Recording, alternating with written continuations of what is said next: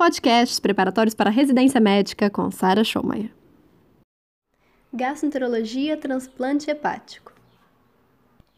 Dois marcos históricos permitiram o transplante hepático: o surgimento dos imunossupressores, como a ciclosporina, e a solução de Belzer, Belzer, que é aquela que mantém os órgãos para aguardar até o transplante.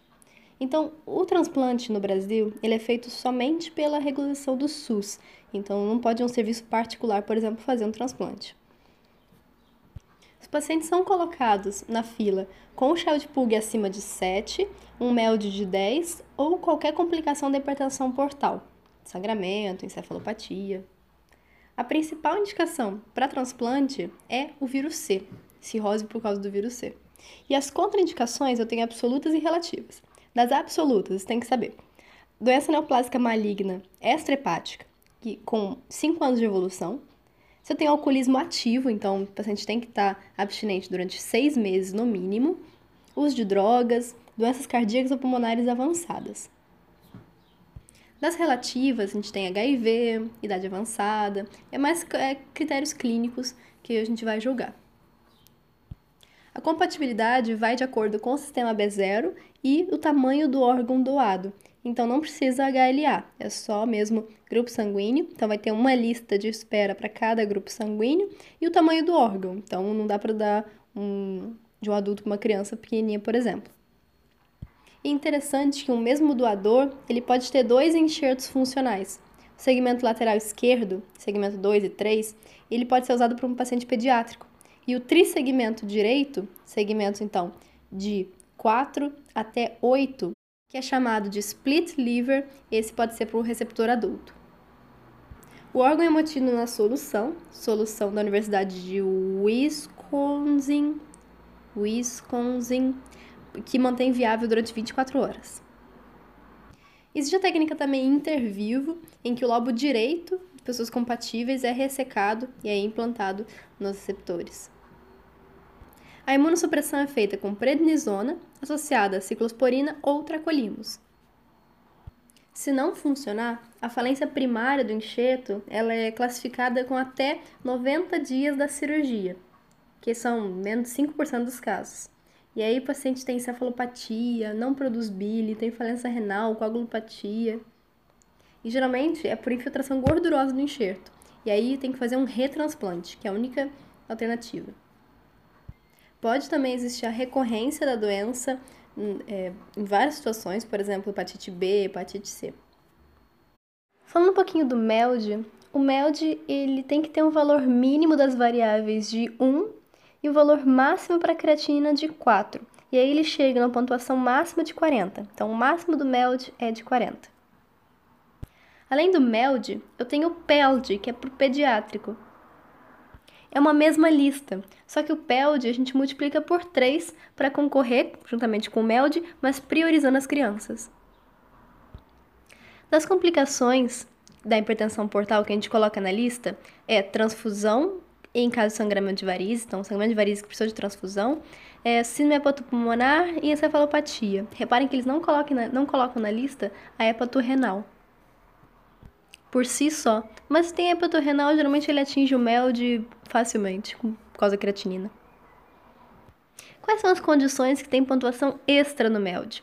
Carcinoma hepatocelular, síndrome hepatopulmonar, hepatopulmonar, hipertensão portopulmonar, polineuropatia amiloidótica familiar, hiperoxalúria primária, fibrose cística, colangiocarcinoma hilar e trombose da artéria hepática nos 14 dias após o transplante. Essa, essas são pontuações extras. Mas o principal que você tem que saber é do carcinoma hepatocelular.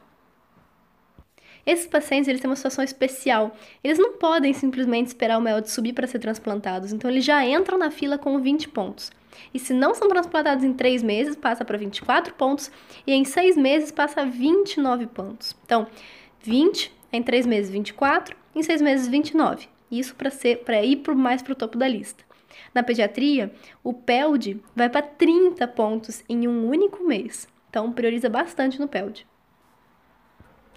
Pacientes com falência hepática fulminante por vírus, droga, álcool, gravidez, nesses casos eles não entram no MELD. Então, se doença, é, falência hepática fulminante, eles entram em situação de priorização. Vamos relembrar os critérios de Milão para indicação de transplante hepático nos pacientes com hepatocarcinoma que se cai muito em prova. Critérios de Milão para fazer transplante no paciente com hepatocarcinoma. Ou eu vou ter um tumor único com uma, é, no máximo 5 centímetros, ou vou ter até 3 tumores de até 3 centímetros no máximo cada um. Não posso ter cometimento extrahepático, não posso ter metástases, não posso ter é, envolvimento vascular nesse, nesse tumor. Lembra que eu falei do MELD e do PELD? Existem. Uh, o que, que mede cada um deles? A fórmula é super complexa, mas é importante saber o que, que, ele, o que, que ele precisa para fazer o cálculo. O MELD precisa de bilirrubina, INR e creatinina. É o BIC. Bilirrubina, INR e creatinina. E o PELD é, é a BIA, Pensa, na, na criancinha Bia, né? Que é a bilirrubina, INR e albumina. Então, muito importante lembrar disso. É BIC e BIA. BIC e BIA. Então, pensa que a BIA está usando uma BIC, você vai conseguir memorizar essa, esses critérios. E ainda os, o critério de Barcelona. Qual é a função do critério de Barcelona? É para fazer o manejo desses pacientes com carcinoma hepatocelular então, se é transplante, se é ressecção, dos pacientes, então, com tumor primário de fígado. Então, eu vou ter estágios 0, A, B, C e D. O 0 é um tumor único, menor que 2 centímetros, child A. Para esses casos, eu vou fazer ressecção. O estádio A é um paciente assintomático, é um tumor único menor do que 5 ou 3 tumores menor que 3, então preenche o critério de Milão Aqui eu consigo até fazer uma ressecção, mas ele já me permite fazer um transplante. No estágio B, é um tumor que ele é multinodular, mas não tem invasão vascular ou metástase. Então aqui eu posso fazer uma terapia intraarterial, uma quimioembolização ou uma radioembolização. Estágio C é um paciente sintomático. Então a partir do estágio C, eu tenho sintoma. E aqui é um tumor invasivo ou eu tenho metástases linfonodais ou à distância. Nesse caso, eu vou usar o sorafenib, sorafenib, que é um tratamento paliativo, já que ele não tem grandes resultados, não leva cura. Estádio D é uma doença terminal. Então, tem sintomas muito importantes, é um paciente cheio de C, o tratamento é simplesmente sintomático. Então, pegou? Estádio 0, ressecção. Estádio A, eu posso fazer é, o transplante, ressecção, ablação percutânea. Estadio B, eu vou fazer quimioembolização intraarterial. Estadio C, sorafenib. Estadio D, apenas sintomáticos. Mais uma vez, quais são os critérios de priorização no MELD? Ou seja, que precisam do transplante bem precocemente. Carcinoma hepatocelular, síndrome hepatopulmonar, atenção, não é hepatorenal, é hepatopulmonar, hipertensão porto-pulmonar, polineuropatia amiloidótica familiar, hiperoxalúria primária, fibrose cística, colangiocarcinoma hilar. Tem um protocolo específico, que é o protocolo UNUS, para o manejo desses pacientes. E trombose da artéria hepática. Trombose da artéria hepática que acontece em 14 dias da, após a cirurgia do transplante, pode entrar em situação de priorização. E tem situações que são de urgência, então, se o enxerto não funcionar e for notificado em até sete dias, o paciente entra com situação de, de urgência. O paciente vai receber um fígado. É, se tiver trombose da artéria hepática dentro de sete dias e anepáticos por trauma, são aqueles pacientes que perdem o fígado por causa de trauma e precisam de um novo. Nos casos de falência hepática aguda, que significa uma encefalopatia que surge em até oito semanas do surgimento da icterícia sem doença prévia. Então, o paciente não tinha doença no fígado, surgiu icterícia. Se surgir encefalopatia em até 8 semanas, eu tenho uma falência hepática aguda. E elas vão se basear de acordo com os critérios do King College, King's College. E são divididas de acordo com se a etiologia é por acetaminofeno, paracetamol, ou se é por outras causas. Se for por acetaminofeno, quais são os critérios? Eu tenho que ter um pH arterial menor do que 7,3, independentemente do, do, grau de encefalopatia. Isso já é considerado falência hepática aguda induzida por acetaminofeno, pH arterial menor que 7,3, ou se eu tiver uma encefalopatia hepática grau 3 ou 4, com ambos, TAP maior que 100 segundos e creatinina sérica maior que 3,4. Repetindo, pH menor que 7,3, independentemente de encefalopatia, ou encefalopatia grau 3 ou 4, se tiver TAP maior que 100 segundos, creatinina maior que 3,4. E em relação às outras causas, se eu tiver um TAP maior que 100 segundos, ou também pode classificar como INR maior que 6,5, independentemente do grau de cefalopatia, ou se eu tiver pelo menos três dos seguintes: idade menor do que 10 ou maior que 40 anos, etiologia não favorável, então, por exemplo, hepatite não A, não B, é, reação idiosincrática a drogas, doença de Wilson, se tiver uma, uma duração da icterícia antes da encefalopatia superior a 7 dias, o TAP maior que 50 segundos, isso dá um INR aproximado de 3,5, ou uma bilirrubina total maior que 18. Então, se tiver três desses, já entra nos critérios do King College para o transplante hepático na falência hepática aguda. Para esses pacientes, antes do transplante, a gente tem que ter certeza que o paciente está bem para receber. Então, vai fazer um screening para infecção oculta, por exemplo, tuberculose, para câncer, fazendo TC, ressonância, é, fazendo um bom exame clínico da pele, colonoscopia se o paciente for maior que 50 anos, avaliação ginecológica para mulheres, de próstata para os homens, além da própria avaliação psicológica. O tempo de isquemia do órgão doado idealmente tem que ser menor do que 12 horas. Eu tenho ainda situações especiais que o MELD vai aumentando com o tempo, que são, se eu tenho hepatocarcinoma, se ele, claro, está dentro dos critérios de Milão, o paciente começa já no MELD com 20 pontos, e aí em 3 meses passa a 24, e em 3 meses passa a 29. E além do hepatocarcinoma, que é o mais frequente nesse sentido, a gente também tem metástase do neuroendócrino que é irressecável. Eu posso transplantar também. Então, desde que, é claro, o tumor primário eu consigo controlar. Mas essa é, é a única situação que a gente tem metástase no fígado e pode transplantar o fígado. Nas crianças, eu tenho o hepatoblastoma, que seria uma variante desse hepatocarcinoma, pensando nesse sentido, né? Como se fosse o outro primário, mas na infância. É, o paciente começa com 30 já no, na, no MELD. E se em um mês ele não for transplantado, passa a 35, que é altíssimo. Então, o paciente vai ser transplantado. E um fígado, ele consegue dar para duas pessoas. É, ele tem um segmento lateral esquerdo, segmento 2 e 3, que vai pode paciente pediátrico, e o trissegmento direito, segmento que vai de 4 até 8, dá para ser um receptor adulto.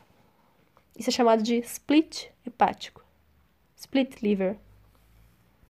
Existe uma condição que é a polineuropatia amiloidótica familiar, que até entra num critério de priorização do MELD, polineuropatia amiloidótica familiar, que o transplante, nesse caso, ele é feito em formato de repique ou dominó. O que, que significa isso? Qual é esse grande problema aqui? Na verdade, o problema está no fígado, mas esse paciente ele vai, vai tendo ao longo da vida problema no coração. Então, transplanta o fígado para o paciente não morrer de insuficiência cardíaca, por exemplo. Esse paciente ele tem essa, essa, essa doença desde o início da vida, então ele vai sofrendo para o coração dele. E aí, o que, que a gente pode fazer?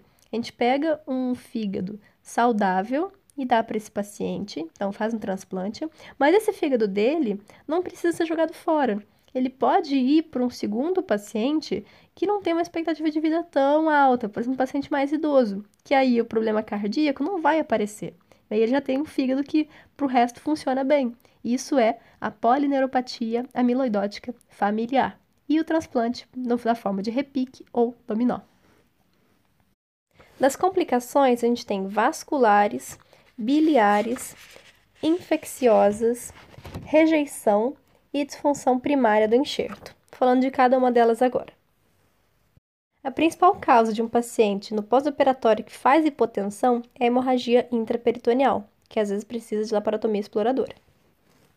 Ou às vezes dá para corrigir é, com o, a correção do, dos próprios distúrbios da coagulação.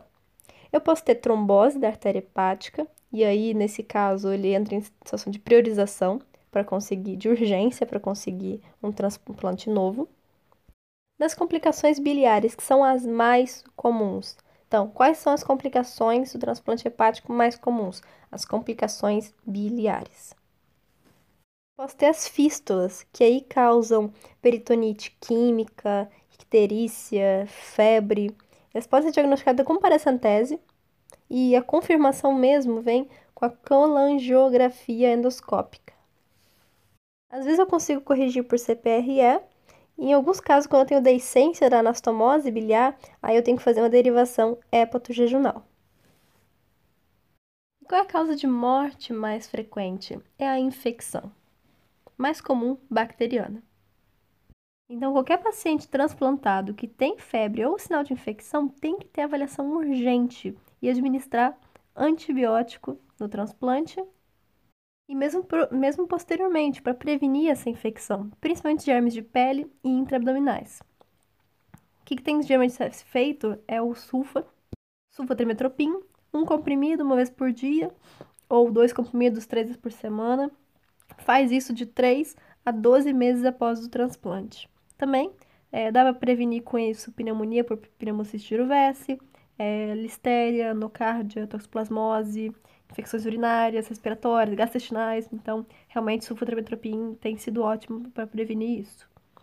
Do, das infecções virais, que não são as mais comuns, citomegalovírus é mais importante. Tem que usar ganciclovir ou valganciclovir nos pacientes soronegativos que recebem um órgão de doador soro positivo. E aí tem que manter isso por 3 a 6 meses após o transplante.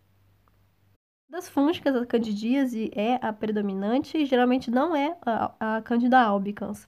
Eu posso fazer profilaxia com fluconazol, 20 a 400, é, 200 a 400 miligramas por dia, ou anfotericina, 1 a 2 miligramas por quilo IV, mantendo de 7 a 14 dias no pós-operatório.